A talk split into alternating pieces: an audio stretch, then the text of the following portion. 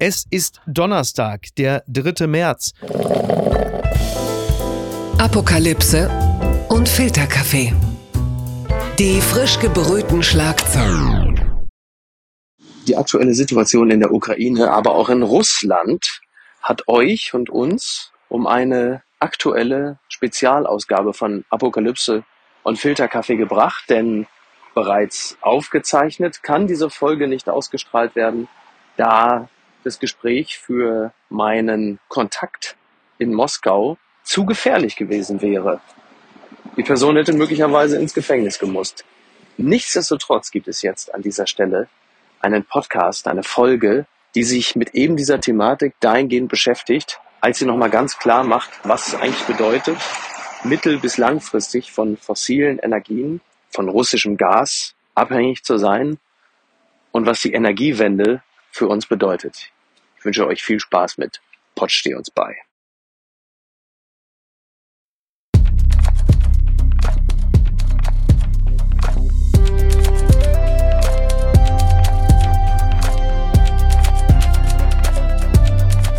Herzlich willkommen bei Pott steh uns bei. Wir machen Druck und wir kontrollieren, was im Hinblick auf die Klimakrise läuft. Und wir wollen die Klimapolitik für euch Woche für Woche verstehbar machen. Wir, das ist eine Gruppe von Journalistinnen, Aktivistinnen, Wissenschaftlerinnen und Politikberaterinnen, die den Entscheidungsträgern und Entscheidungsträgerinnen in der Politik und in der Wirtschaft in Deutschland auf die Finger gucken. Und heute sind folgende Leute mit dabei. Hi, ich bin Valerie Höhne und ich bin Politikjournalistin beim Spiegel. Und ich bin David Wortmann, Politikberater und Unternehmer. Und ich bin Tobi Krell, Journalist und Moderator, vielleicht auch bekannt als Checker Tobi.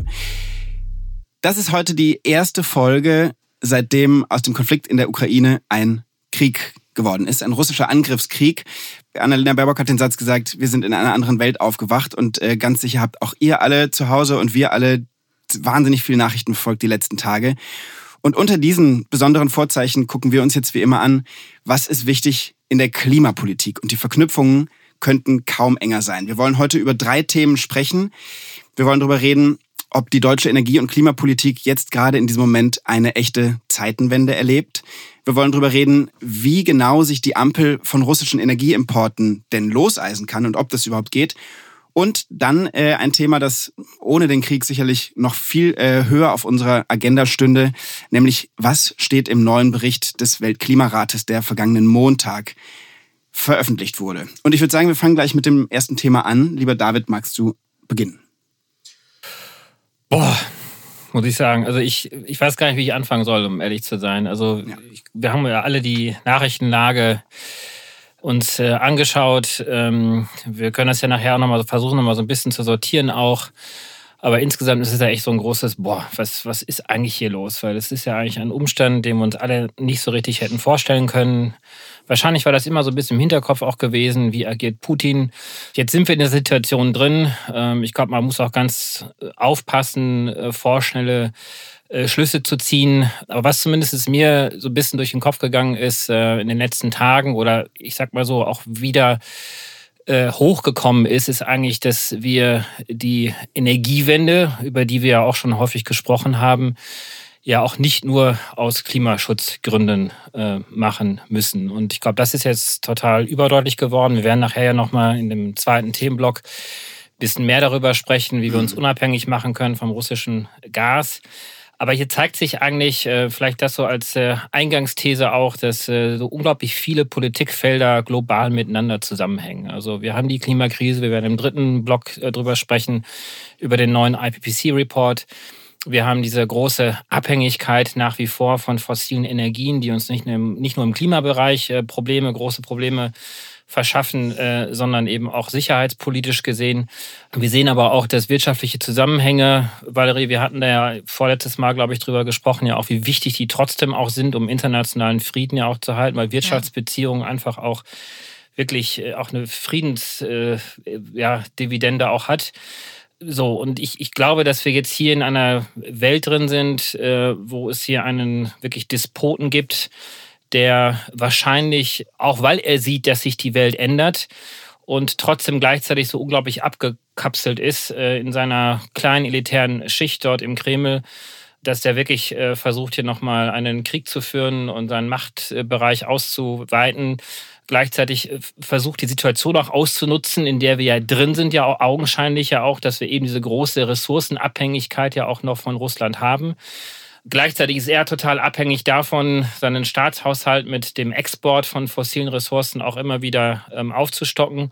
Also wir sind, wir sind tatsächlich in einer Zeitenwende drin, in der wir äh, sehr viel komplexer äh, denken müssen. Valerie, was war dein großer What the fuck, was passiert hier gerade im Moment, die vergangenen sieben Tage, seit das Ganze läuft? Ich glaube, ich hatte so viele. Aber einer war, war sicherlich am Sonntag, als Putin die Atomstreitkräfte in erhöhte Alarmbereitschaft gesetzt hat. Da ist mir dann schon irgendwie kurz mal anders geworden. Ich dachte nochmal an Don't Look Up. Mhm. Ja. Und dachte so, ey, was für ein Scheiß. Also man kann es ja wirklich irgendwie, ne? Also es fühlt sich für mich zumindest auch alles im Vergleich zu diesem Krieg, der so nah ist und irgendwie auch so viele Leute trifft, die wir kennen, die wir alle kennen. Wir haben ja alle irgendwelche persönlichen Verbindungen auch. Mhm. Der, der trifft mich gerade schon sehr. Also das dominiert schon auch mein Denken im Moment. Also, und ich habe irgendwie versucht, mir da mal so ein bisschen Auszeit zu nehmen und mal ein, zwei Stunden nicht daran zu denken, gestern Abend beim Sport oder mhm. so, ne? Aber an sich ist es auch sehr schwer, finde ich, jetzt nicht einfach die ganze Zeit auf Twitter Kiew Independent und anderen zu folgen und einfach zu schauen, was da für furchtbare Dinge in wirklich direkter Nachbarschaft passieren. Mhm. Aber ja, natürlich ist es, ähm, ist es so, dass wir das ja unter dem, der Klimabrille diskutieren wollen hier. Und ich finde es ganz interessant, dass es ja für die Sicherheitspolitik einfach einen riesigen, eine riesige Zeitenwende bedeutet, vor allen Dingen auch für Deutschland. Das ist, glaube ich, schon nochmal was, was man sagen muss. 100 Milliarden Euro will der Bundeskanzler Olaf Scholz jetzt äh, als Sondervermögen einmalig für die Bundeswehr aufwenden. Und gleichzeitig haben wir vergleichbare Töne in Richtung erneuerbare Energien, zwar von dem Wirtschaftsminister gehört, von Robert Habeck, auch von Annalena Baerbock, aber von dem Kanzler selber auch. Er hat es ja auch sogar gesagt, aber also es wurde alles so ein bisschen überschattet und das fand ich auch ganz interessant, weil sowohl die Waffenlieferungen als auch die Energiewende, das sind ja beides Zäsuren, die gerade passieren und beides wurde so ein bisschen überschattet von diesem 100 Milliarden. Ja. Lass uns aber nochmal zurückgehen auf die Verbindung von Sicherheitspolitik und Energiepolitik, die ja im Moment quasi untrennbar miteinander verbunden sind. Christian Lindner Absolut. hat auch zum Beispiel jetzt den Satz gesagt, erneuerbare Energien sind Freiheitsenergien, sind also die Energien, die uns irgendwie im sicherheitspolitischen Gedanken frei machen, losmachen. Ist das jetzt was, was wirklich die Politik äh, bestimmen wird? Ist das was, was gut klingt und was in dem Moment das Richtige zu sagen ist? Oder wie bewertet ihr diesen Zusammenhang? Naja, es gibt ja wirklich diesen Zusammenhang und den muss man einfach sehen. Die Gasspeicher in Deutschland sind äh, leer und ähm, oder sind sehr niedrig. Das ist jetzt für diesen Winter kein Problem mehr. Das muss man auch einmal ganz deutlich sagen. Wenn jetzt Politikerinnen und Politiker sagen, wir müssen im Winter möglicherweise frieren oder wir haben nicht genug Energie, um die Wohnungen zu heizen, dann geht es nicht um diesen Winter. Dafür reichen die Gaskapazitäten aus, mhm. sondern es geht um den nächsten Winter. Und dafür ist es halt entscheidend, dass jetzt die Infrastruktur schnell aufgebaut wird, die Alternativen zu russischem Gas bieten. Und das sind ja zwei. Ich glaube, wir gucken uns auch die einzelnen Optionen gleich noch genauer äh, an. Aber David, vielleicht kannst du doch noch mal ein bisschen drüber reden, wie wirklich der Zusammenhang ist von russischen Energielieferungen und unserer Sicherheitspolitik. Was genau bekommt Deutschland denn in welchem Umfang aus Russland? Also wir sind ja erstmal rein von Energiemengen sehr hochgradig vermascht mit Russland. Also mhm. wir beziehen 850 Terawattstunden ähm, an Energie aus Russland. Äh, das sind ungefähr 55 Prozent unserer Gasimporte, das sind 50 Prozent der Steinkohleimporte und 30 Prozent des Erdöls. Also auch Erdöl wird wirklich zu einem Drittel mhm. aus Russland bezogen. Das heißt, daran sieht man eigentlich, wie hochgradig die Abhängigkeit ist. Ähm, und das wird natürlich jetzt auch politisch ausgenutzt. Also insofern greifen da wirklich auch die sicherheitspolitischen Elemente mit hinein. Und deswegen hat auch Putin, ähm, da sind sich, glaube ich, auch viele Analysten auch einig, äh, jetzt genau dieses Zeitfenster auch nochmal genutzt, weil wir sind noch nicht ganz so weit, mhm. dass wir uns schnell unabhängig machen könnten von diesen riesengroßen Importen. Weil wenn wir das jetzt in vier, fünf, sechs, sieben Jahren äh, mal nach vorne scrollen sozusagen und wir ganz stark die Energiewende vorangebracht hätten, dann wären wir ja gar nicht so verletzlich. So. Wir sind in dieser verletzlichen Situation einfach noch drin. Drin. Du glaubst, dass Putin das tatsächlich ganz bewusst mit in seine kriegsstrategischen Absolut, Überlegungen hatte? Absolut, weil das äh, wird natürlich auch äh, unsere Reaktion auch ein Stück weit ja auch bestimmen, wie mhm. wir reagieren. Weil man hat ja auch die Zögerlichkeit ja, ja auch zu Beginn gesehen. Genau. Äh, wie geht man eigentlich damit um? Ich habe auch die Gelegenheit genossen, mit ein paar Militärexperten zu sprechen, die, bevor das jetzt passiert ist, gesagt haben, also wenn äh, das Putin eigentlich sein Zeitfenster vor drei, vier Wochen schon verpasst hätte, eigentlich mhm. hätte er mit einem Blitzkrieg sozusagen reingehen müssen. Jetzt hat er es ja tatsächlich auch getan. Mhm. Vor drei, vier Wochen dachten die Militärexperten noch, dass er sich vielleicht so ein bisschen die äh, östliche Ukraine noch schnappen wird. Und da wäre der Preis wahrscheinlich dann auch dann zu hoch gewesen für den Westen, dann äh, wirklich so stark zu reagieren, wie wir jetzt auch reagiert haben. Ich, Und, ich glaube, sorry, ja. wenn ich da reingehen darf, aber ich glaube, das ist überhaupt keine Frage. Dann hätte der Westen nicht so reagiert. US-Präsident Joe Biden hat es ja wirklich auch ganz klar gesagt, wenn sich äh, Putin Donetsk und Luhansk ähm, nimmt, nimmt, dann ist das so quasi. Mhm. Ich glaube, was wir auch noch mal benennen müssen und woran man auch denken muss, ist, dass Putin ja auch die Gasspeicher in äh, der EU und in Deutschland strategisch geleert hat. Das ist ja kein Zufall, dass irgendwie wochenlang nicht so viel Gas fließt wie sonst und dann macht der Krieg. Das musst du kurz erklären. Was, wie, wie äh, leert strategisch ein Wladimir Putin unsere Gasspeicher, indem er weniger Lieferung zulässt oder wie geht es? Also Gazprom ist ja ein russischer Staatskonzern ja. und Gazprom kontrolliert ähm, die Leitungen nach Deutschland und hat hier auch die größten Gasspeicher gehören auch russischen Staatskonzernen. Mhm. Das heißt im Prinzip unsere ganze Gasinfrastruktur, nicht nur das Gas, was hier ankommt, kommt aus Russland, sondern unsere Gasinfrastruktur gehört auch zu Russland. Und ich glaube, dass diesen Zusammenhang zu begreifen, ist ganz wichtig, damit wir wissen, warum wir so abhängig sind von russischem Gas und von dieser Zusammenarbeit. Und vielleicht noch ganz kurz einen historischen Kontext. Die UdSSR, die Sowjetunion, hat äh, eigentlich auch im Kalten Krieg immer die Energiepartnerschaft mit Deutschland aufrechterhalten. Das heißt, es war irgendwie außerhalb der Vorstellungskraft von vielen Analysten, vielen Politikerinnen und Politikern, dass Russland tatsächlich Gas als Waffe benutzen könnte, weil das eben in der Vergangenheit nicht gemacht wurde. Mhm. Aber jetzt wird es halt gemacht, ganz klar, und zeigt uns natürlich, wie viel schneller wir werden müssen beim Ausbau von Erneuerbaren, weil darauf kommen wir ja gleich noch zu sprechen. Aber alternative Erdgas, ähm, Lieferungsoptionen sind jetzt auch nicht die besten. Das heißt, Wladimir Putin hat wirklich ganz bewusst Erdgaslieferungen reduziert, hat unsere Speicher leer gemacht, um uns in noch ein größeres Abhängigkeitsverhältnis zu bringen und konnte dann mit diesem selbst Fakten geschaffenen Ding eben nochmal ganz anders einen Krieg führen, weil er wusste, dass wir umso abhängiger sind von ihm. Genau, ich meine, um das nur ganz kurz klar zu machen, ich habe ja nicht selber mit Wladimir Putin gesprochen. Das ist das, was wir vermuten. Ja. Äh, genau, das ist ja auch, du hast es ja auch dargestellt, Valerie, das ist ja Monate vorher schon vorbereitet worden. Ähm, also insofern liegt das ganz klar auf der mhm. Hand. Und, ähm, und es ist ja auch, äh, wenn man die historischen Bezüge vielleicht auch mal an einer anderen Stelle nochmal hier bemüht, es ist ja nicht so, dass zum ersten Mal Kriege geführt werden um fossile Ressourcen. Nur das Neue möglicherweise ist, dass in der Vergangenheit äh, haben eigentlich diejenigen Kriege geführt, die abhängig waren von Ressourcen. Ja, das heißt, gerade die mhm. Amerikaner sind ja sehr stark auch in den Mittleren Osten hineingegangen, haben äh, Weltregionen äh, versucht zu bestimmen, um ihre Erdölressourcen mhm. auch abzusichern. Jetzt sind wir möglicherweise in so einer neuen Zeitenwende ja auch drin, wo wir vielleicht die These aufstellen können, vielleicht ist es jetzt genau andersherum, dass diejenigen, die hochgradig abhängig davon sind, dass sie diese fossilen Ressourcen verkaufen, ja dass sie jetzt auf einmal anfangen, also sie, man darf es jetzt nicht äh, generalisieren, das ist ja nur Putin ja, jetzt an der Stelle, ja.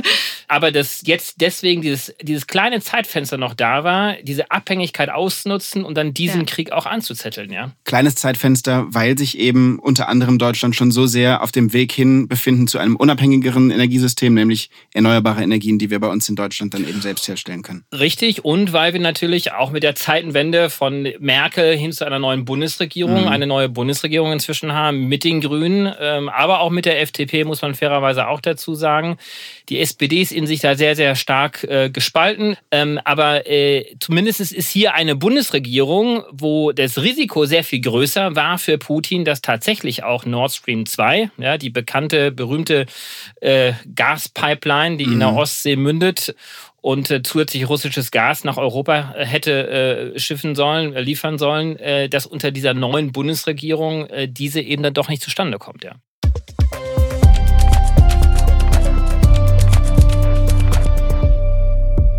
wir sind doch definitiv an einem Punkt, wo sich vieles verändert. Es ist eine Zeitenwende. Es gibt ein, eine neue Dynamik, neues Momentum, das irgendwie gerade stattfindet. Und damit kommen wir doch vielleicht einfach mal zum zweiten Thema und gucken uns die Situation konkret an. Denn jetzt haben wir so ein bisschen verstanden, wie Russland, wie die Energiepolitik in Deutschland miteinander verflochten sind. Aber jetzt müssen wir uns ja hier doch die Frage stellen und einiges, Valerie, klang ja bei dir auch vorhin schon an. Wie geht es denn jetzt weiter? Also ähm, was ist denn jetzt energiepolitisch, strategisch in Deutschland los und wichtig? Was sind mögliche Wege und was passiert jetzt? Also wer sich die Regierungserklärung und die Sondersitzung von, äh, des Bundestags und die Regierungserklärung von Olaf Scholz angehört hat am Sonntag, der weiß im Prinzip, dass diese Energiewende jetzt tatsächlich auch von Olaf Scholz ja auch nochmal so angesprochen wurde, wenn auch nur als dritter Punkt. Und der weiß auch, dass Robert Habeck das auch nochmal sehr stark gemacht hat. Und die Grünen generell jetzt ja auch sagen, Energiesouveränität also Unabhängigkeit von anderen Staaten im Energiesektor ist Sicherheitspolitik. Damit wird die Energiepolitik so ein bisschen vom Kopf auf die Füße gestellt in Deutschland und kriegt natürlich nochmal eine andere Priorität, die auch jeder Mensch merkt. Bisher war es ja so ein bisschen so, dass die Stromwende, diese 80 Prozent, die ja ursprünglich geplant waren äh, von erneuerbaren Energien, und jetzt sind es 100 Prozent bis 2035, mhm. waren so ein bisschen abstrakt. Also der Strom kommt aus der Steckdose. Wie er tatsächlich produziert wird, haben wir irgendwie als Verbraucherinnen und Verbraucher oft nicht mitbekommen. Jetzt gerade ist wahrscheinlich der Moment, wo am meisten Menschen in Deutschland wissen, woher ihre Energie kommt und sowohl Strom, also Atomstrom, Kohle, aber auch Heizen, wie das in einem globalen Kontext gesehen wird und wie diese Vernetzung uns eben so abhängig macht. Und in diesem Fall halt rein von Russland äh, mhm. im, im Gasfall, was natürlich auch sehr schlecht ist. Man sollte immer eine Diversifizierung haben von verschiedenen Energieträgern. Naja, Robert Habeck hat verschiedene Sachen angesprochen in seiner Rede, die er jetzt machen möchte. Eins davon ist eben dieser Bau von LNG-Terminals, also von Flüssiggasterminals. Auf der anderen Seite natürlich der schnelle Ausbau von erneuerbaren Energien, um tatsächlich unabhängig zu werden. Wer diese Sitzung nicht gesehen hat, dem würde ich vielleicht empfehlen, das tatsächlich zu tun, weil es, glaube ich, wirklich, das war schon... Ähm, historisch. Also man muss es schon sagen, das war wirklich eine, eine Zeitenwende, sowohl in der Sicherheitspolitik als auch in der Energiepolitik, als auch in der Außenpolitik. Mhm. Verteidigungspolitik. Äh, genau, also absolut. Und ich glaube, da sah man auch nochmal ganz gut, was mir dann auch irgendwie so ein ganz gutes Grundgefühl gegeben hat, dass äh, trotz aller Streitigkeiten, die auch äh, zwischen oder unterschiedlichen Ansichten zwischen den demokratisch gewählten Parteien innerhalb des Bundestages doch dann eine, echt eine ziemliche Einigkeit auch irgendwie dann da ist, dass wir dann, wenn wir doch wollen, äh, sehr gut zusammenstehen können. Jetzt mal die ganz linken und rechten Ränder mal ausgenommen, die ja auch teilweise im Parlament vertreten sind. Aber ich glaube, die Breite der Gesellschaft dann schon. Aber jetzt äh, trotzdem, ich meine, die Reden waren richtig, die Reden waren gut. Ähm, das war auch für Teil der ja, Energie, erneuerbare Energien, Szene, Industrie ein Befreiungsschlag, dass ein Christian Lindner äh, gesagt hat, erneuerbare Energien sind Freiheitsenergien, mhm. denn die FDP war ja dann doch dann die, gerade auch Christian Lindner, also es ist jetzt nicht alle in der FDP, aber auch gerade Christian Lindner hat sich immer sehr skeptisch gezeigt und war sehr, hat das immer so ein bisschen als äh, grünes Narrativ abgetan, die erneuerbaren Energien und dass gerade er das in den Mund genommen hat, das war wirklich ein großer Befreiungsschlag. Und äh, jetzt hoffen wir natürlich auch, dass das so umgesetzt wird, weil ein Wermutstropfen muss man trotzdem jetzt mal hier auch mal ganz klar benennen. Denn äh, am Sonntag gab es diese Sondersitzung, da wurde ganz viel über Freiheitsenergien, Energiewende und so weiter und so fort gesprochen. Am Montag wurde dann das ja schon vorher angekündigte sogenannte Osterpaket äh, angekündigt. Wir haben da ja auch in ein, zwei Sendungen ja schon mal drüber gesprochen gehabt. Aber in diesem Osterpaket waren keine anderen Zahlen drin, sondern da standen schlussendlich genau die Zahlen drin, die schon irgendwann im November im Koalitionsvertrag verhandelt worden sind. Das heißt, am Sonntag wurde gesprochen, wir müssen jetzt massiv rein. Mhm. Und am Montag wurde ja nicht mehr gemacht, sondern es wurde das umgesetzt, was vor Wochen und Monaten schon verabredet ich, worden war. Ich muss mich auch kurz korrigieren. Ich habe gerade gesagt, die ganze Regierung möchte 100 Prozent Erneuerbare 2035. Das ist nicht richtig. Die Grünen wollen das oder Teile der Grünen wollen das mhm. und Teile des Wirtschaftsministeriums wollen das. Aber ähm, durchaus, da kam ja auch schon wieder Kritik. Aber dann lass uns doch noch mal ganz kurz auf die Zahlen, die da gefordert werden, gucken. Äh, Im Koalitionsvertrag, darüber haben wir schon gesprochen. Was steht jetzt in diesem Osterpaket? Was soll wann wie stattfinden? Naja, im Koalitionsvertrag wurde ja schon verabredet, dass man 80 Prozent erneuerbare Energien bis 2030 haben möchte. Richtig. Nicht mehr ist jetzt in diesem Osterpaket vorgelegt worden. Und ähm, wenn man auch so ein bisschen hinter den Kulissen nochmal schaut, wo sollte ja eigentlich dieses Osterpaket, äh, das wird ja vorbereitet, ne? Also wird ja nicht am Sonntag eine Sondersitzung gemacht und am Montag gibt es einen 255-seitigen Gesetzentwurf. Ja, ja. So, so, so, viele Seiten hatten, hatte der Referentenentwurf. Das sollte ja eigentlich schon in der Woche zuvor ja vorgestellt werden. Also mhm. Robert Habeck war ja in Nordrhein-Westfalen gewesen, hat sich dort, genauso wie er vor Wochen ja schon in Bayern gewesen ist, sich dort mit dem Ministerpräsidenten getroffen, um die Bundesländer auf seine Seite zu ziehen. Das war montags, dienstags. Und dann hätte eigentlich am Mittwoch über eine Pressekonferenz das vorgestellt werden sollen. Und dann kam natürlich das ganze Russland-Thema rein, dann wurde es zurückgezogen.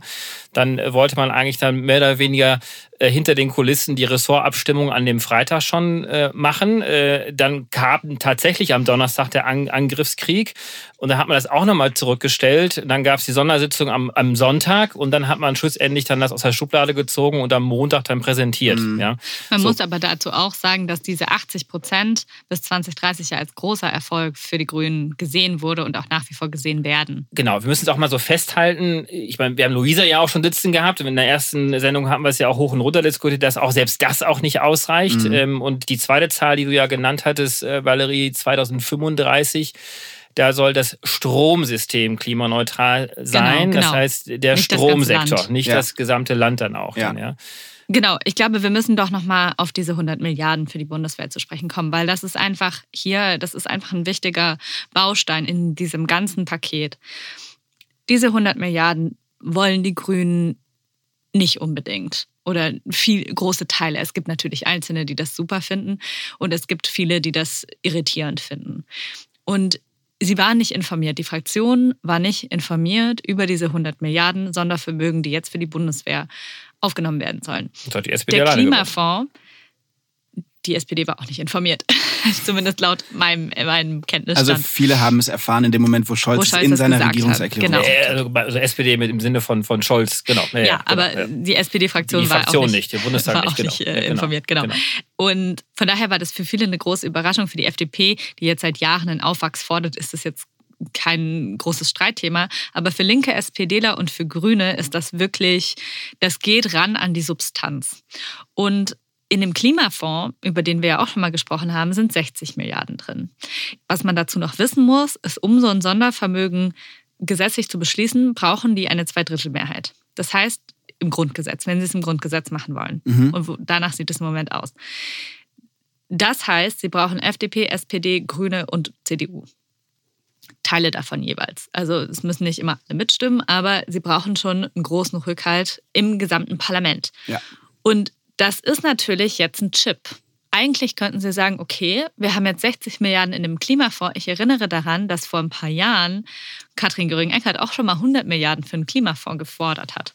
Man könnte jetzt also sagen, wenn es nicht am Geld scheitert, dass äh, die Verteidigungsausgaben so stark steigen und die Ausgaben für die Bundeswehr, dann sollten wir doch auch noch mehr in den Klimafonds investieren und damit auch den Ausbau der Erneuerbaren voranbringen. Das wäre zumindest ein eine Möglichkeit. Jetzt habe ich aber jetzt schon auch wieder Signale vernommen von den Grünen, die ganz klar sagen, wir werden dem zustimmen.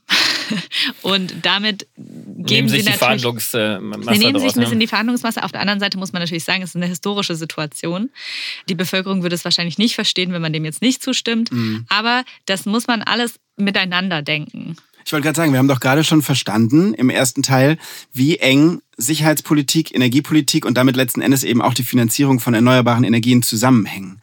Also genau. und, und wenn Herr Lindner sagt, ähm, erneuerbare Energien sind Freiheitsenergien, dann spielt das ja auch in den, in den sicherheitspolitischen Aspekten So, insofern müsste man ja eigentlich diesen Klimafonds einfach nur umbenennen äh, zu einem Klima- und Freiheits- und Sicherheitsfonds und äh, dann wird sicherlich keiner ein Problem damit haben, das auf 150 Millionen aufzu äh, Milliarden, Milliarden Milliarden. Ja. Milliarden, genau. Ja. Sind wir immer bei Milliarden geblieben? Jetzt weiß ja, ja, nee, ja, sind wir, sind wir, weil es wirklich absurd viel Geld genau, ist. Genau, es ist so viel Geld. So viel ja, aber dann doch unglaublich wenig für das, was wir uns ja damit ja auch erkaufen. Ne? Genau, also wollen, über das Weltklima sprechen wir gleich nochmal und über die genau. Sicherheit genau. reden wir gerade. Ich muss, ich muss nur noch mal ganz kurz äh, festhalten, auch für unsere Zuhörerinnen und Zuhörer.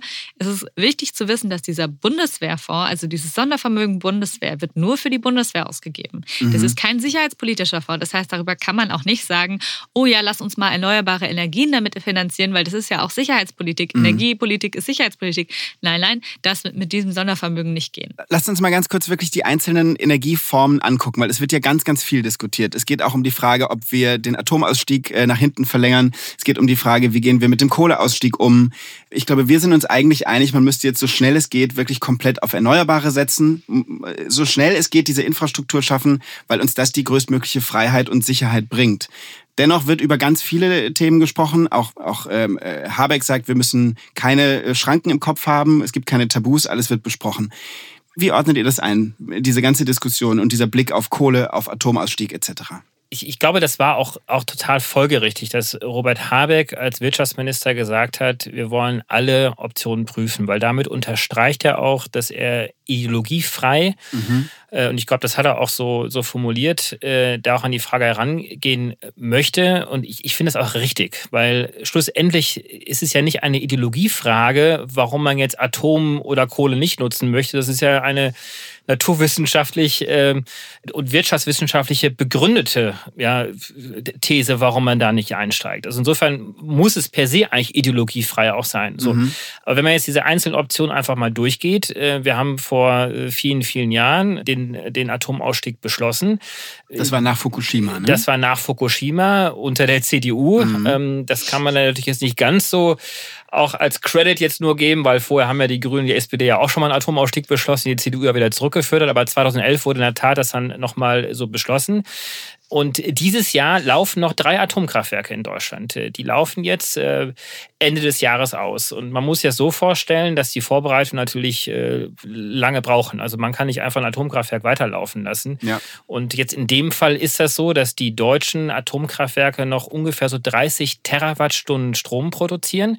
Und wenn man wie viel ist das? Kannst du irgendwie, wie, wie viel Strom wie, ist vielleicht setzt mal, ja, vielleicht setzt du mal einfach mal ins Verhältnis, wie, wie groß die Abhängigkeit von Russland ist. Ne? Ich habe ja gerade schon mal die Zahl genannt. Also mhm. wir sind 850 Terawattstunden ist die Abhängigkeit von Russland. Und jetzt sind es nur 30 Terawattstunden. Das heißt eigentlich ein Bruchteil dessen. Das heißt, das wird nicht viel ausmachen. Ja. Unabhängig davon äh, ist es auch technisch gar nicht möglich, diese Atomkraftwerke jetzt einfach so weiterlaufen zu lassen. Also das qualifizierte Personal ist nicht mehr da. Mhm. Da kann man sich jetzt über die Vergangenheit aufregen oder nicht, aber das ist einfach schlichtweg nicht da, um diese Atomkraftwerke zu betreiben. Dann sind die Lieferverträge auch ausgelaufen zu den Brennstäben. Die brauchen ja Brennstäbe und die kann man nicht einfach so verlängern oder einfach irgendwo auf dem Weltmarkt beziehen. Die sind mhm. einfach schlichtweg nicht da. Das heißt, für diesen kommenden Winter ist es einfach keine Option. Äh, Atomenergie wird uns hier nicht weiterhelfen. Was ich nochmal interessant finde, ist die Kohledebatte. Also Baerbock hat ja da schon auch gesagt, dass sie das als Option sieht. Ich mhm. glaube, das wird vielfach so gesehen, weil anders als bei Atomkraftwerken brauchst du, also kannst du Kohle halt einfach auf dem Weltmarkt kaufen und verbrennen. Und da gehen die Diskussionen, so wie ich es wahrnehme, doch eher in die Richtung, dass man, dass man da eine größere Reserve anlegt, ähm, Habeck hatte das ja auch schon beschlossen, aber so auch mehr Vorhaltekapazitäten ähm, schafft. Das heißt, dass man diese Kraftwerke äh, sozusagen nicht vom, komplett rückbaut, sondern so stehen lässt und bei Bedarf anschaltet oder eben nicht. Mhm. Aber auch Kohle beziehen wir doch zu einem großen Teil aus Russland. Wer sind denn andere Lieferanten richtig, auf dem Weltmarkt? Das sind ja dann auch, auch oft nicht alles demokratische Staaten. Ne? Aber Australien zum Beispiel ist, ist ein demokratischer Staat, mhm. von dem man Kohle beziehen könnte. Okay. Äh, genau, man muss auch hier zwischen langfristigen und kurzfristigen Lösungen ja auch, auch differenzieren, ähm, weil ich, langfristig steht es ja außer Frage oder mittelfristig, dass wir einfach rein in die erneuerbaren Energien auch müssen. Aber genau vor dem Hintergrund frage ich mich, warum wird diese Kohlediskussion eigentlich aktuell aufgemacht? Weil die Kohlekraftwerke werden ja nicht abgeschaltet dieses Jahr. Also es geht ja nur darum, ja. Also wir haben ja einen Beschluss, also einen rechtlichen Beschluss für 2038. Und dann gibt es einen Koalitionsvertrag, der gar nicht rechtlich bindend ist, in dem sogar noch das kleine Wörtchen idealerweise mhm. bis 2030 drinsteht. Das heißt, ich frage mich, es ist total unnötig, heute eine Kohlediskussion aufzumachen, weil lass uns das doch in vier, fünf Jahren mal diskutieren, mhm. äh, wenn wir dann wirklich wissen, schaffen wir es oder schaffen wir es nicht bis 2030. Ja. ja, das ist wirklich interessant. Ich weiß auch gar nicht so genau, wo das herkommt. Ich glaube, dass das vielleicht auch einfach ist, weil weil sich äh, möglicherweise auch die Grünen jetzt schon gegen den Vorwurf wehren wollen, wir ähm, pochen auf irgendwie die Energiewende ohne andere Möglichkeiten zu prüfen in so einer Situation. Das könnte ich mir schon irgendwie vorstellen. Lasst uns kurz noch über das Thema Gas sprechen. Also eine Option ist ja tatsächlich noch äh, Gas auch aus anderen Quellen zu beziehen ähm, und das sind ja die LNGs, also mhm. dieses Liquefied, also dieses Flüssiggas. Dafür vielleicht ganz kurz LNG, das ist äh, flüssiges Erdgas, das also quasi so tief runtergekühlt wird, dass es flüssig wird, dadurch viel, viel komprimierter ist. Also man kann sehr viel Gas auf weniger Raum speichern. Das Ding ist nur, dass Deutschland die Infrastruktur bisher nicht so sehr hat. Es gibt zumindest in Deutschland keine LNG-Terminals. Habeck hat ja jetzt als äh, grüner Wirtschaftsminister äh, mit äh, unterstützt ähm, die Forderung, dass äh, es zwei LNG-Terminals äh, geben soll in Deutschland. Dazu muss man wissen, dass sein eigener Landesverband, nämlich der schleswig-holsteinische, gerade vor ein, zwei Wochen einen Beschluss genau dagegen gefasst hat, ähm, dass eben diese Terminals nicht gebaut werden müssen. Man muss auch dazu sagen, dass äh, uns das trotzdem nicht hilft, weil diese Terminals werden erst in fünf Jahren ungefähr fertig werden. Aber wir können natürlich äh, LNG-Gas äh, über Rotterdam nach wie vor beziehen. Mhm. Und äh, vielleicht noch ein Satz dazu ist, dass der eigentliche Engpass sind ja gar nicht so sehr die Import- Terminals, über die jetzt diskutiert wird, worüber gar nicht gesprochen wird, Gibt es denn überhaupt die Kapazität der Export-Terminals, sprich bei den Amerikanern, uns genügend Gas auch zu liefern? Das heißt, die haben einen totalen Engpass, weil die Amerikaner auch Flüssiggas Richtung Asien exportieren. Und äh, dann am Ende des Tages wird dann der Weltmarkt wahrscheinlich dann darüber bestimmen. Also schlussendlich werden wir das Geld aufbringen. Also mhm. wir haben genug Geld. Wir sind reiche Industriestaaten äh, oder ein reiches Land. Und äh, das wird dann auch teurer werden für die Verbraucher hier. Das ist auch total klar. Aber dafür wird natürlich dann das Gas dann woanders dann fehlen. Eine Sache, die, die mir noch wichtig ist in dem Zusammenhang, die Grünen erzählen jetzt gerne, ja, wir machen, und auch äh, Olaf Scholz hat es in seiner Regierungserklärung gesagt, ja, wir machen die Wasserstoff-ready, ähm, diese LNG-Terminals, und dann werden die auch nachhaltig genutzt dass es so einfach wäre, das ist wirklich eine Mehr. Das stimmt nicht. Das kostet ganz viel mhm. Geld und Aufwand, die Wasserstoff ready zu haben. Und oft ist nicht mal wirklich klar, was Wasserstoff ready heißt. Also da, ähm, da müssen wir doch einmal sagen, dass das irgendwie nicht richtig ist. Auch wenn ich das Signal, jetzt LNG-Terminals zu bauen, auch weltpolitisch ähm, schon für richtig halte, weil man Putin eben auch signalisieren muss, wir werden nicht abhängig bleiben. Wir werden Erneuerbare bauen. Wir werden aber auch auf alternative Konkurrenten setzen. Aber dann ganz kurz nochmal die Frage, warum braucht Deutschland eigene LNG-Terminals, wenn wir doch in der EU 26 davon haben und die auch alle irgendwie das Gas einfach über Leitungen zu uns bringen können? Es ist eine total berechtigte Frage. Auch diese zwei Terminals werden nicht so Kapazität, so viel Zusatzkapazitäten auch schaffen. Also ich glaube, es ist auch ein bisschen so eine Symboldebatte auch. Und äh, ich mhm. hoffe auch, dass wir jetzt auch gleich mal auf ein paar andere Lösungen auch nochmal kommen. Ne? Und das müssen wir ja. auch ganz eng diskutieren mit ja. dem dritten und für mich eigentlich äh, am allerwichtigsten Thema, nämlich dem Weltklima dann auch nochmal, der neue IPCC-Report. Genau. Ja? Wie realistisch ist das denn, zum Beispiel Photovoltaikanlagen in Spanien, in Italien aufzustellen und dann die Energie nach Deutschland zu transportieren? Also wir haben einen europäischen Binnenmarkt. Der ist äh, leider auf der Stromseite noch nicht so gut miteinander vermascht, wie es eigentlich bräuchten, um tatsächlich dann auch äh, große Mengen Strom aus Spanien über die Pyrenäen ähm, durch Frankreich nach Deutschland insgesamt auch äh, zu verteilen. Theoretisch wäre es auf jeden Fall machbar. Nur mhm. wir haben die Stromleitungen noch nicht so. Wir haben ja auch mal dieses Desertec-Projekt gehabt. Da ja, könnt ihr klar. euch vielleicht auch mal dran erinnern. Erklär nochmal in zwei Sätzen. Desertec, äh, das große Vorhaben 2009 war das gewesen, wo sich ein Großteil der deutschen Industrie zusammengetan hat und gesagt hat, wir wollen jetzt 400 Milliarden Euro investieren in die Wüste und hier endlich die Energiewende voranbringen, Solarenergie bauen und das Ganze nach Deutschland holen. Dafür mhm brauchen wir das hier in Deutschland alles nicht zu machen ist insofern in sich zusammengefallen, weil sie dann relativ schnell festgestellt haben, dass der Transport sehr viel teurer ist, als wenn wir es einfach in Deutschland selber produzieren würden. Mhm. Nichtsdestotrotz ist es natürlich eine kluge Idee, dass wir uns insgesamt über Europa verteilt, wir haben ja auch verschiedene Zeitzonen, verschiedene äh, geografische Zonen, damit auch verschiedene Wetterzonen, also Sonnen- und auch Windzonen, dass man gerade im Sonnen-, äh, Solarbereich und auch im Windbereich, das gleiche gilt ja auch für Windenergie, für Offshore beispielsweise, könnte man ja auch in Großbritannien, Frankreich, Nordsee auch sehr viel. Energie produzieren, die man auch woanders hin transportiert. Das heißt, all diese Optionen müssen wir einfach ziehen. Ähm, und zwar jetzt über die nächsten zehn Jahre hinweg. Das kann man alles nicht bis zum Winter machen, ja, und auch ja. nicht bis zum übernächsten Winter. Aber all diese Optionen haben wir und natürlich können wir, das ist häufig schon nachgerechnet worden, uns zu 100 Prozent durch erneuerbare Energien versorgen.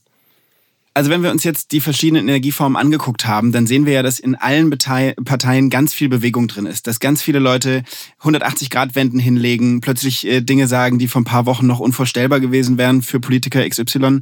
Wie bewertet ihr das, dass äh, die Krise, der Krieg jetzt gerade so viel Bewegung auch in deutsche Partei- und Energiepolitik bringt? Also ich muss ehrlich gesagt sagen, dass ich schon finde, dass Politiker und Politikerinnen das Recht haben, ihre Meinung zu ändern, wenn weltverändernde Dinge passieren. Also sowohl die Grünen bei den Waffenlieferungen als auch äh, die FDP bei Erneuerbare als Freiheitsenergien. Das ist natürlich alles, äh, sind alles Narrative, die hier aufgemacht werden, aber das bedeutet nicht, aus meiner Sicht zumindest, dass sie unwahr sein müssen oder dass die Haltung, die sich dahinter verändert, nicht wirklich sich verändert, sondern ich glaube, so wie das ja Auswirkungen auf uns alle hat, dieser Krieg, und wie wir alle Doomscrollen und was weiß ich was machen und Tagesschau bingen, so hat es ja auch Auswirkungen auf die Politikerinnen und Politiker und das dürfen wir nicht unterschätzen. Natürlich, das sind einfach auch Menschen wie wir.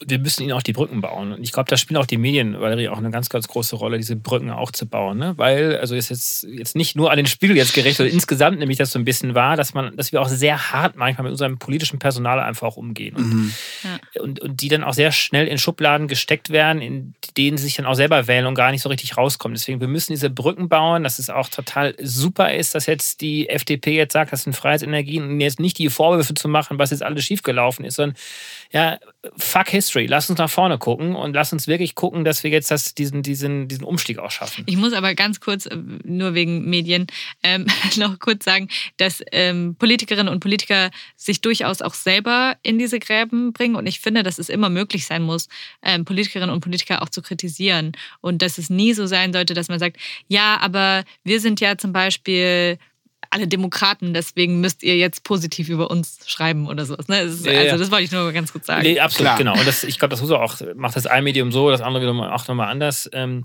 aber klar, ich meine, wir müssen jetzt alle Register ziehen. Kurzfristig haben wir natürlich jetzt die Möglichkeit, und das wurde ja auch angekündigt, dass die Kohlereserven und auch die Gasreserven jetzt aufgestockt werden. Das heißt, wir kaufen letztendlich wie verrückt auf dem Weltmarkt ein. Mhm. Also A, wird es jemand anders irgendwo fehlen. Ich weiß nicht, in ja. welchen Ländern es dann fehlen wird. Äh, B, wird es für uns teurer auch werden. Aber ich glaube, diesen Preis, das meinte Annalena Baerbock ja auch, den müssen wir, den sind wir auch bereit zu bezahlen. Mhm.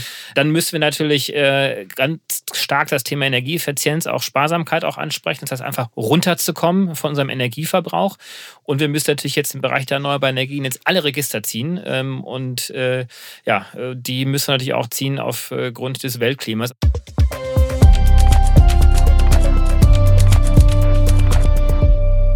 Gestern hat der Weltklimarat seinen neuen Weltklimabericht vorgelegt. Ähm, vielleicht ein Satz dazu. Der Weltklimarat oder auch IPCC, das steht für Intergovernmental Panel on Climate Change, gibt es seit 1988, ist Teil der UN und die Aufgabe ist letzten Endes, den Stand der wissenschaftlichen Forschung zum Klimawandel zur globalen Erwärmung zu erheben und zusammenzufassen. 195 Länder sind da Mitglieder und hunderte Wissenschaftlerinnen und Wissenschaftler arbeiten eben an diesen Berichten mit. Und dieser Sachstandsbericht, den die jetzt gerade wieder rausgebracht haben, der gilt als das glaubwürdigste und fundierteste ähm, Element, die fundierteste Darstellung zum Forschungsstand Klima. So, jetzt ist das der erste Bericht seit acht Jahren. Der bezieht sich auch immer wieder auf äh, den letzten Bericht. 2014 war das. Der kam letzten Montag heraus oder wurde, wurde veröffentlicht. Und kurz gesagt ist das Ergebnis relativ niederschmetternd. Also die Erkenntnisse und die Aussichten, die sind deutlich schlimmer als zunächst angenommen. Können wir auch gern gleich noch ein paar Zahlen nennen. Ähm, aber die Reaktionen darauf sind eben auch ganz deutlich. Also äh, UN-Generalsekretär Guterres hat gesagt, any delay now means death. Also jede Verzögerung beim Kampf gegen den Klimawandel meint äh, Tod. Die Bundesregierung kommt auch schlecht weg. Äh, Hans-Otto Pörtner, das ist ein Wissenschaftler am, am AVI, Alfred Wegener Institut und eben auch Mitautor der Studie, der sagt, für die Ambitionen kriegt die Bundesregierung eine 3 und für die Umsetzung eine 4 minus bisher. Äh, haben wir, glaube ich, auch gerade schon in unserer bisherigen Diskussion so ein bisschen was von mitbekommen. Und jetzt interessiert mich als erstes, ähm, wie geht's euch mit dem Bericht? Schocken euch diese Aussagen? Äh, war das erwartbar? Irgendwas Überraschendes dabei? Überrascht euch das? Wie geht's euch damit? Also ich glaube, schockiert kann man nicht mehr sein. Also ich meine, ich habe das gelesen und habe gedacht, ja Mist, es ist immer noch Mist. Also es ist also ne diese wir wissen das eigentlich ja schon. Wir wussten eigentlich auch, dass diese, also alle Wissenschaftlerinnen und Wissenschaftler, die in den vergangenen paar Jahren interviewt wurden oder in den vergangenen Monaten, haben ja immer wieder darauf hingewiesen, dass es schneller geht, als wir dachten, als sie vor 20 Jahren auch noch erwartet haben, dass die Extremwetterereignisse zunehmen. Wir sehen das doch auch an unseren eigenen Extremwetterereignissen. Mhm. Ich glaube, wir spüren ja immer mehr, was die Klimakrise wirklich auch für Auswirkungen auf uns hat. Mhm.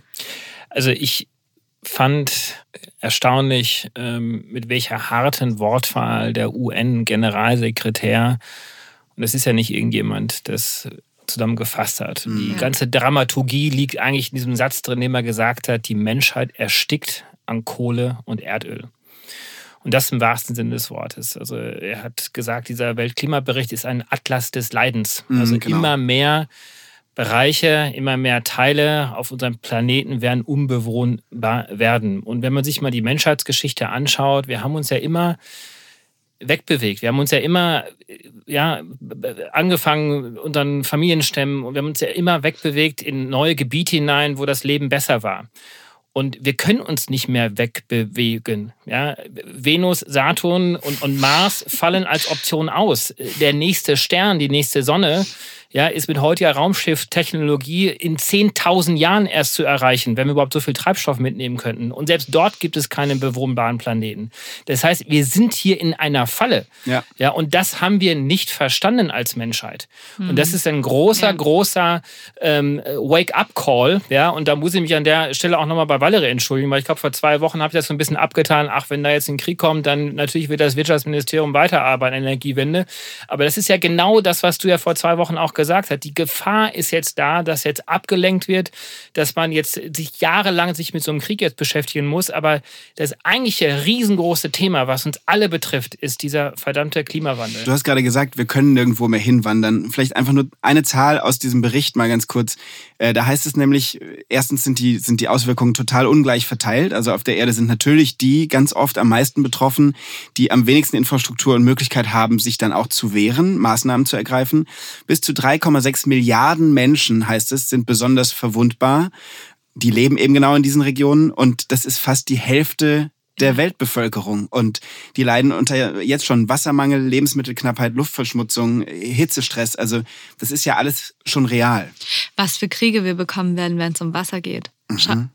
Ich meine, Putin hat das jetzt irgendwie einen Krieg aus dem Boden gestampft, für uns alle völlig unverständlich, ohne, äh, ohne eine neue Eskalation und so weiter. Aber wenn es um Wasser geht, da geht es ja wirklich um unser reines Überleben. Und der Unterschied zur Energie ist ja, wir haben ja noch Alternativen. Wir haben ja die erneuerbaren mhm. Energien, aber wir haben kein erneuerbares Wasser. Wir haben ja? auch keinen erneuerbaren Planeten. Das ist eben genau der Punkt. So, um das so genau nochmal so zu. Aber Wasser, das sagt Valerie ganz richtig, ja. Und, und wir sind ja, und das ist halt die Schwierigkeit auch mit diesen, mit diesen äh, ja, wissenschaftlichen ähm, äh, Reports. Man muss ja auch jetzt nochmal zur Einordnung sagen, der letzte war vor sechs Jahren, das hast du ja auch schon so, so, so gerade eingeführt.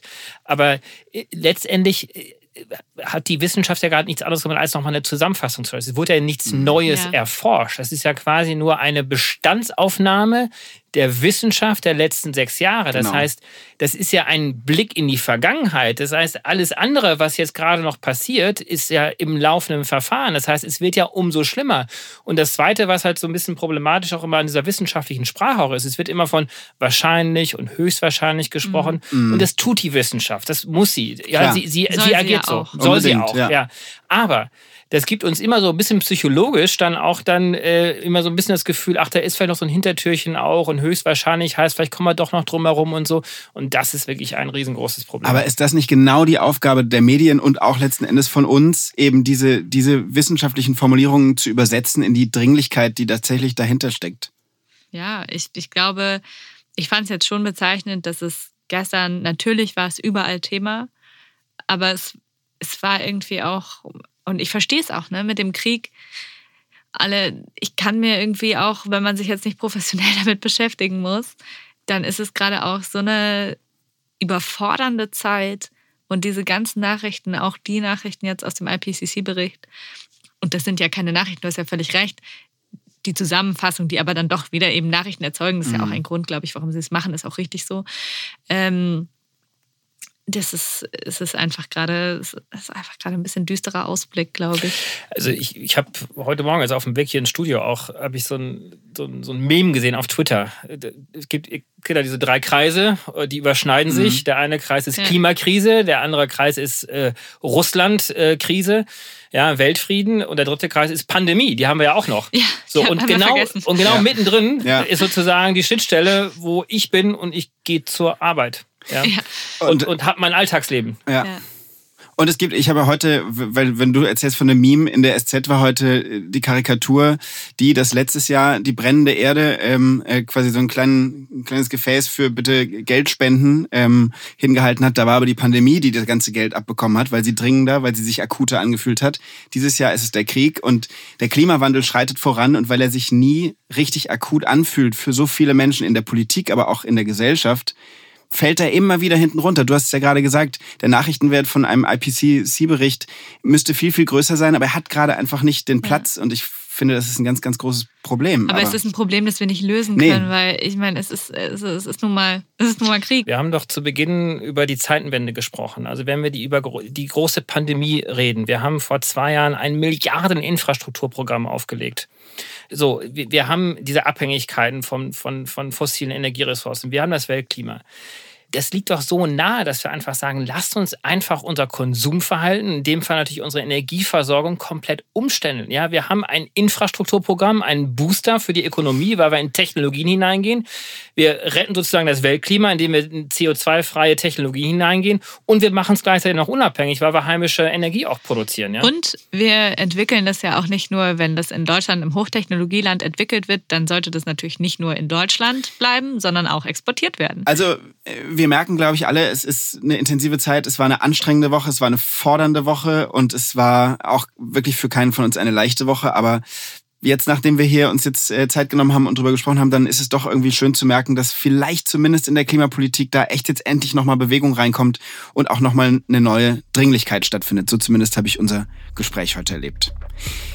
So, liebe Leute, wir hören uns hier nächste Woche wieder bei Pod Steh uns bei in einer neuen Konstellation. Wie immer, Woche für Woche kommen wir hier zusammen und besprechen alles, was wichtig ist zum Thema Klima und Klimapolitik und Klimakrise. Mir hat's großen Spaß gemacht heute. Danke euch sehr und äh, bis ganz bald. Ciao. Bis dann. Tschüss. Das war Pod Steh uns bei. Falls es euch gefallen hat, bitte abonniert uns auf Spotify, Apple, Amazon, Google oder überall sonst, wo ihr eure Podcasts hört. Neue Episoden gibt's immer Mittwoch morgens.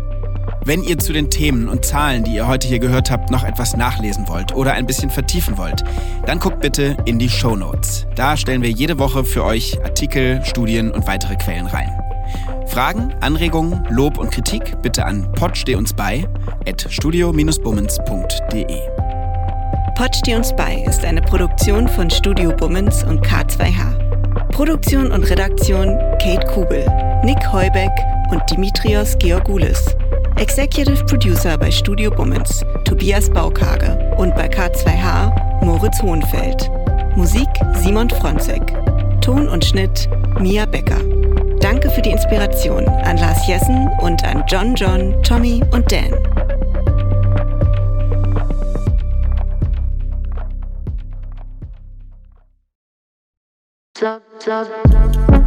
Buh, Stefanie Giesinger hier. Mit mir habt ihr nicht gerechnet, oder? Ich bin nur kurz hier, um euch über meinen Podcast zu erzählen, G-Spot. Bei dem spreche ich über alle möglichen Themen, wie zum Beispiel Sex, Feminismus, Beziehungen und auch vergangene Beziehungen. In der aktuellen Folge spreche ich mit meinem Ex-Partner Markus Butler über alles, was wir so erlebt haben, was wir vielleicht sogar bereuen, wie wir uns jetzt fühlen, wie wir Liebe sehen und was wir uns für die Zukunft wünschen. Also, falls ihr Lust habt reinzuhören, würde ich mich sehr freuen. Bis dann!